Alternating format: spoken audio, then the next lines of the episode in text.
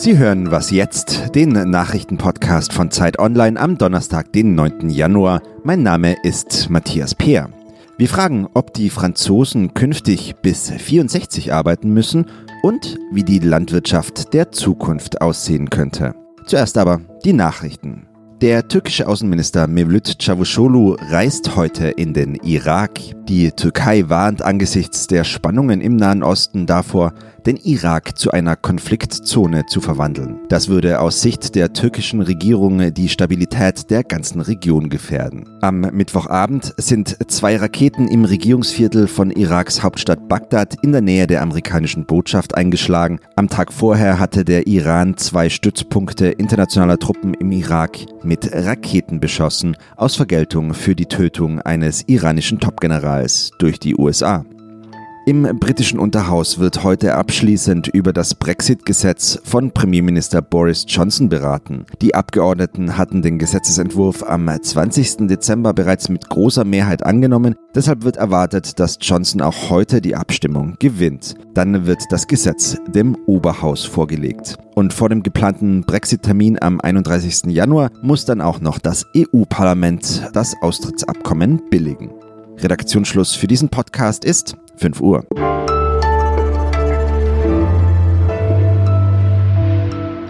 Willkommen zu einer neuen Was jetzt Folge. Ich bin Rita Lauter und auch von mir noch alles Gute für 2020.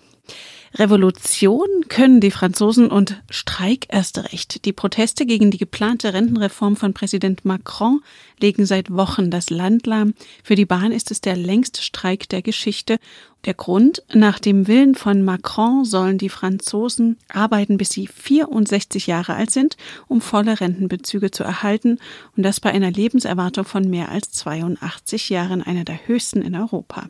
Für heute sind weitere Massenproteste in Paris angesagt und am Telefon ist jetzt Annika Jöres, die für Zeit Online aus Frankreich berichtet. Hallo Annika. Hallo, bonjour. Annika, wie ist denn die Stimmung? Teilen die Bürgerinnen und Bürger die Proteste oder geht ihnen der Stillstand langsam auf die Nerven? Ja, tatsächlich sind die Franzosen mehrheitlich immer noch für diesen Streik und gegen die Rentenreform, auch wenn jetzt seit mehr als 36 Tagen schon der Bahnverkehr stillsteht, äh, Schulen immer mal wieder geschlossen sind und jetzt seit dieser Woche auch noch die Raffinerien bestreikt werden. Das heißt, es gibt jetzt neuerdings auch noch ein bisschen die Sorge, dass bald das Benzin sogar ausgeht. Das hat aber nicht dazu geführt, dass die Mehrheit sich jetzt gegen die Streikenden wendet. Wahrscheinlich einfach deshalb, weil diese Rentenreform ja auch alle betrifft. Also nicht nur den Zugführer, der dann die Arbeit niederlegt, bewegt, sondern auch die Passagiere. Also es ist tatsächlich noch so, dass es Umfragen gibt, nach denen ja so knapp 60 Prozent die Streiks befürworten und noch weit mehr die Rentenreform in der jetzigen Form ablehnen. Der Präsident verteidigt sein Projekt ja. In seiner Neujahrsansprache hat Macron für einen schnellen Kompromiss geworben und seine Reform als Projekt der Gerechtigkeit, des sozialen Fortschritts und der Solidarität zwischen den Generationen verteidigt. Il s'agit d'un projet de justice et de progrès social. C'est la base de la solidarité entre nos générations. Hat er damit so Unrecht? Immerhin gibt es in Frankreich ein System aus 40 Rentenkassen. Das ist erstmal enorm, dieses weit gefächerte Rentensystem. Und tatsächlich gibt es da auch ein paar Fälle drin, wo man den Kopf schüttelt. Beispielsweise die Bahner in Frankreich, die noch vor 2000 angefangen haben, die gehen schon mit 52 Jahren in Rente. Da ist man ja heutzutage noch tatsächlich in... Ein junger Hüpfer. Äh, genau. Das hat sich jetzt allerdings auch schon geändert. Also die neuere Generation der Bahnangestellten, die gehen jetzt mit 57 in Rente und künftig auch mit 60. Das heißt, da gibt es ein paar Punkte, die sicherlich zu Recht geändert werden müssen. Auch alleinerziehende Frauen oder Frauen, die länger nicht arbeiten konnten, weil sich um die Kinder gekümmert haben, sollen mit der neuen Rente besser gestellt sein. Es ist aber trotzdem so, dass tatsächlich die Mehrheit schlicht und einfach Geld verlieren würde. Beispielsweise die Lehrerinnen in Frankreich, die ohnehin nicht so gut verdienen wie in Deutschland. Und es ist ja auch in Deutschland so, dass da auch spezielle Rentenregime gibt für bestimmte Berufsgruppen, ne? beispielsweise Piloten. Es gibt also bestimmte Risikogruppen oder Berufe, bei denen man wirklich es sehr schwer hatte im Berufsleben, als Bauarbeiter oder an schweren Maschinen oder in Chemiefabriken. Und das ist halt etwas, worauf die Franzosen eigentlich auch sehr stolz sind, dass die Leute so gut geschützt werden von ihrem Sozialsystem. Und deswegen möchte da eigentlich so niemand richtig an diesen Privilegien rütteln. Die Gewerkschaften, die ja auch hier sehr viele Menschen mobilisieren konnten, haben Macron nun ein Ultimatum bis morgen gestellt. Wie sind denn die Chancen für eine Einigung und wie könnte die aussehen? Das ist schwer vorherzusehen, weil das ist für beide Seiten sehr schwer, jetzt da nochmal nachzugeben. Also die Gewerkschaften, die bislang immer für diese Reform waren, diese haben ja auf dem Absatz kehrt gemacht, als es hieß, die Rente soll auf 64 Jahre erhöht worden und haben jetzt deswegen auch nochmal dieses Ultimatum gestellt die können da jetzt eigentlich nicht mehr von abrücken, dass es bei 62 Jahren bleibt. Auf der anderen Seite ist der Premier Eduard Philippe, der hat sich auch eigentlich sehr weit aus dem Fenster gelehnt mit diesen 64 Jahren, weil die Regierung immer argumentiert, wir müssen das Alter erhöhen, damit die Finanzen ausgeglichen bleiben. Also für beide Seiten ist es schwer und daher würde ich denken, dass es jetzt heute nochmal ausschlaggebend ist, wie groß der Streik ausfällt, ob vielleicht das Benzin tatsächlich knapp wird, wie viele Schulen geschlossen sind, wie viele Züge auf den Gleisen stehen bleiben. Davon wird wahrscheinlich abhängen, wie das da weitergeht in diesem großen Konflikt. Vielen Dank nach Frankreich, Annika Jöris. Gern geschehen.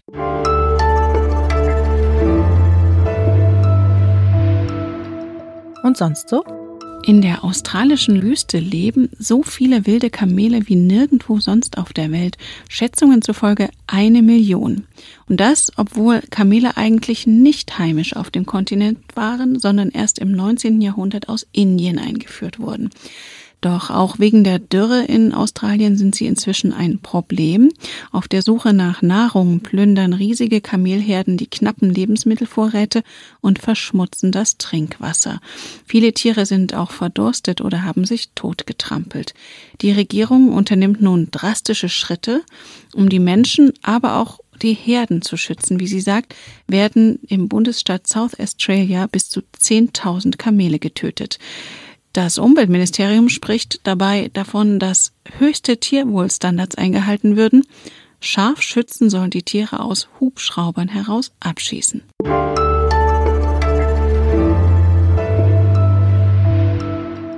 Proteste hat es ja nicht nur in Frankreich gegeben, sondern auch in Deutschland, allerdings aus anderen Gründen. Einerseits fordern die Fridays for Future Aktivistinnen und Aktivisten einen besseren Klimaschutz. Andererseits sind Bauern in Massen mit Trecker nach Berlin und anderswo gefahren, um sich gegen Auflagen für eine ökologischere Landwirtschaft zu wehren. Dabei ist die Landwirtschaft für viele klimaschädliche Emissionen verantwortlich. Wie könnte nun die Landwirtschaft der Zukunft aussehen? Damit hat sich Andreas Sendker aus dem Wissensressort der Zeit beschäftigt, pünktlich vor Beginn der Grünen Woche in Berlin und er ist jetzt am Telefon. Andreas, grüß dich. Hallo, einen wunderschönen guten Tag. Was sagt denn die Forschung, Andreas? Was müsste in der Landwirtschaft passieren?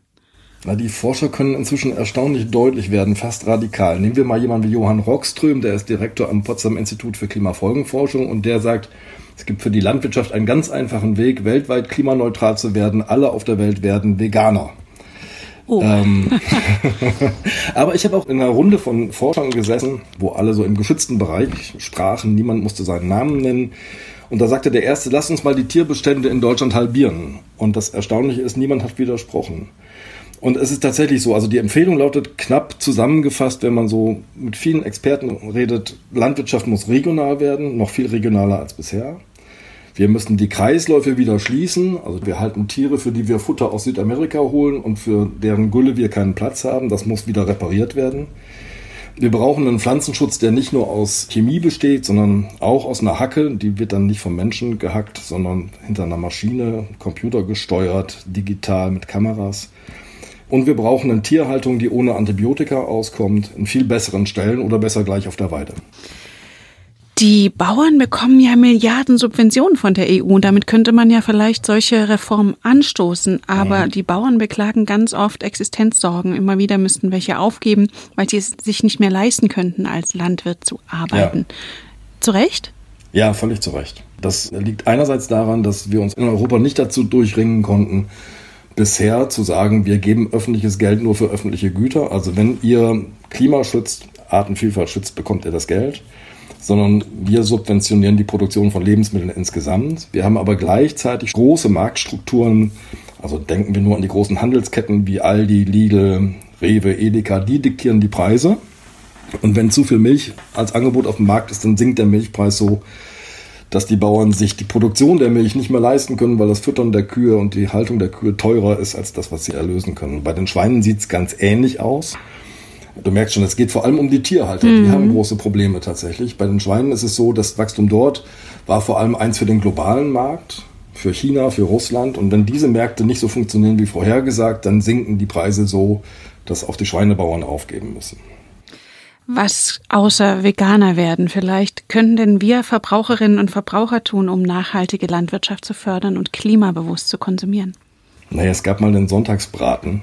Der mhm. hieß ganz bewusst so, weil es ihn sonntags gab. Also weniger Fleisch essen ist eine gute Lösung. Dafür mehr bezahlen wäre noch eine bessere Lösung, damit das Fleisch unter anderen Bedingungen, unter besseren Bedingungen produziert werden kann. Also das wäre sozusagen die Diät für beide. Ne? Die Bauern haben weniger Tiere im Stall, dafür bekommen sie aber mehr Geld, wenn sie sie verkaufen und wir haben weniger Fleisch auf dem Tisch. Wir bezahlen dafür aber mehr Geld und bekommen eine bessere Qualität. Weniger verpacktes, weniger hochverarbeitete Nahrung. Und das Tolle ist, das hilft nicht nur dem Klima oder der Nachhaltigkeit, sondern das trägt auch zu unserer Gesundheit bei. Und deine Vorschläge für die Landwirtschaft und das Klima sind in der neuen Zeit zu lesen. Vielen Dank, Andreas Sendker. Danke. Das war was jetzt, der Nachrichtenpodcast von Zeit Online. Wir freuen uns über Ihre Post an wasjetzt.zeit.de. Für Sie im Studio war Rita Lauter und wenn Sie mögen, bis morgen.